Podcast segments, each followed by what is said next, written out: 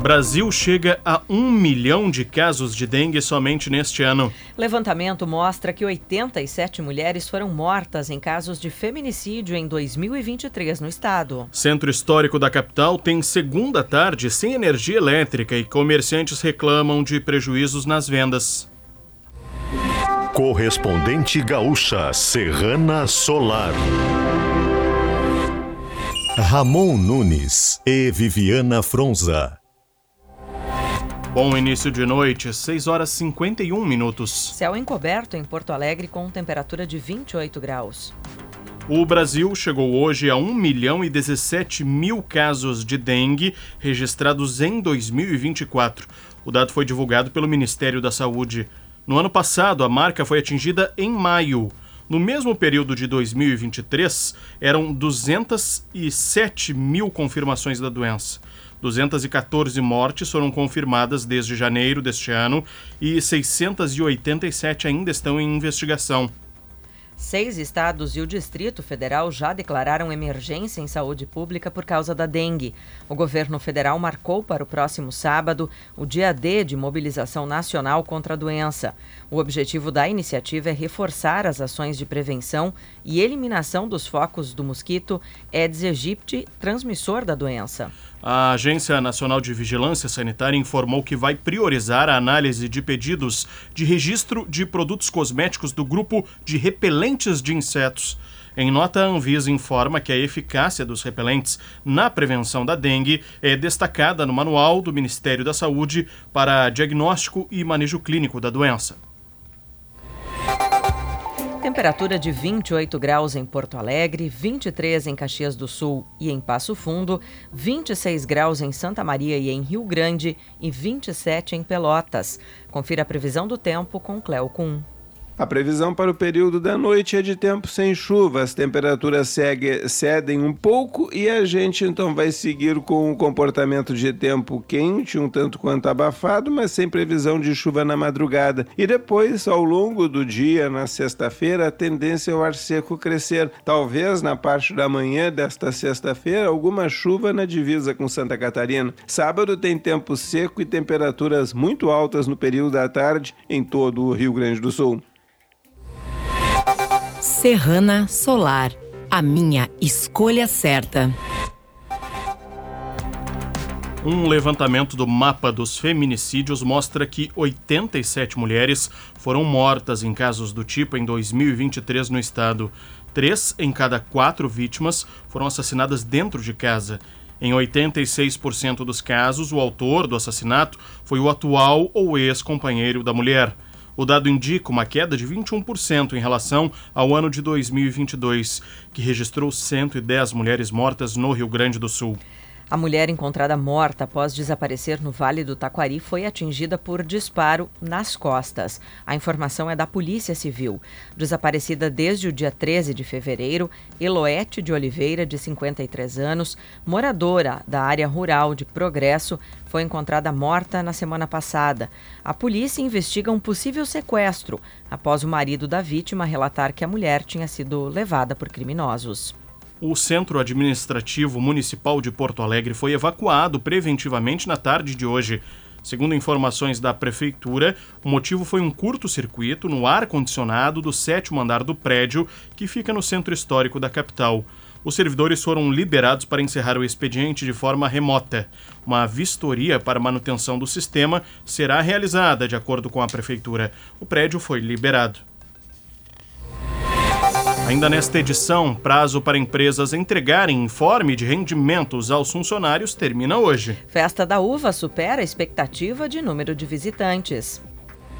Há 15 anos, fazendo história em geração de energia, a distribuidora Serrana Solar é a escolha certa em sistema fotovoltaico.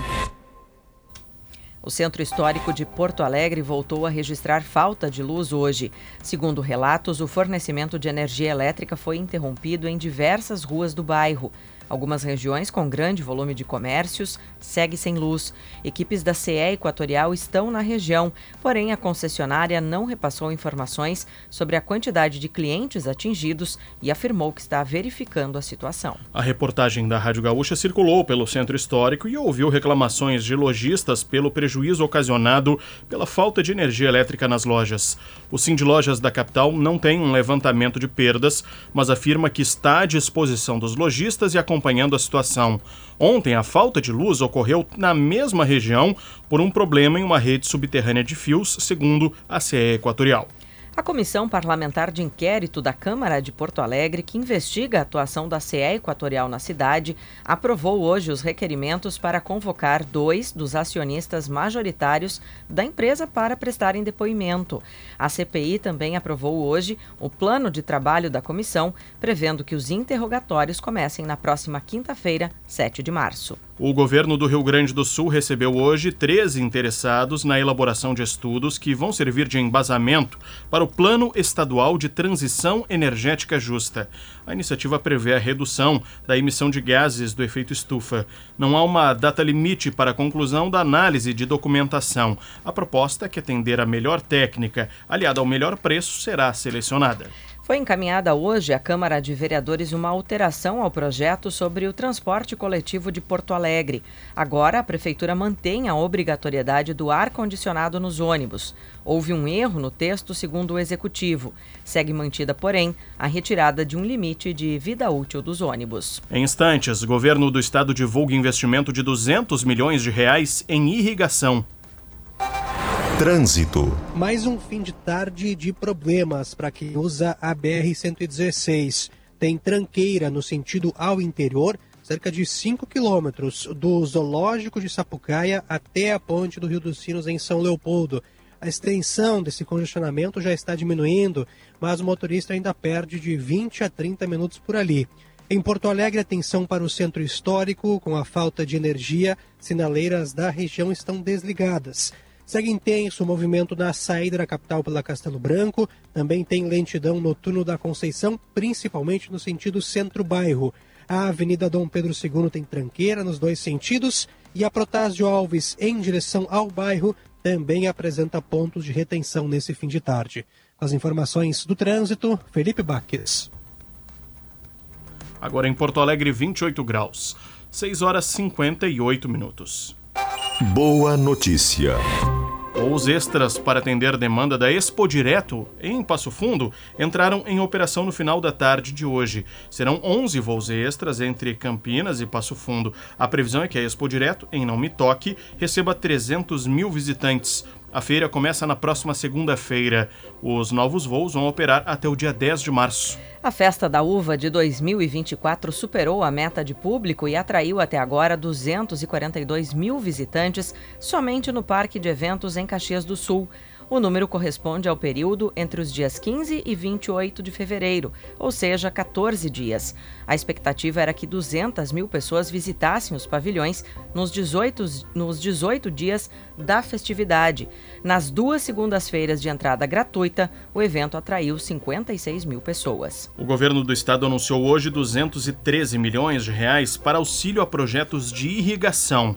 Em quatro anos, a expectativa é aumentar a área irrigada em 100 mil hectares, um, incremento de 33% das principais culturas de sequeiro, como milho e soja. O anúncio foi feito durante o lançamento de uma etapa do Programa de Irrigação do Estado. O governo espera também que os produtores investam até 2 bilhões de reais em irrigação como parte do programa. Foi escolhida a empresa que vai construir o memorial às vítimas da Boate Kiss em Santa Maria. A Infa Incorporadora de Triunfo apresentou a proposta no valor de 4 milhões e 870 mil reais. O projeto deve ser concluído em oito meses. E termina hoje o prazo para que empregadores, bancos e corretoras entreguem um informe de rendimentos referente ao ano de 2023. O documento é necessário para o preenchimento da declaração do imposto de renda. Serrana Solar, a minha escolha certa. Você encontra o correspondente Gaúcha Serrana Solar na íntegra em GZH. A próxima edição será amanhã às 8 horas da manhã. Boa noite.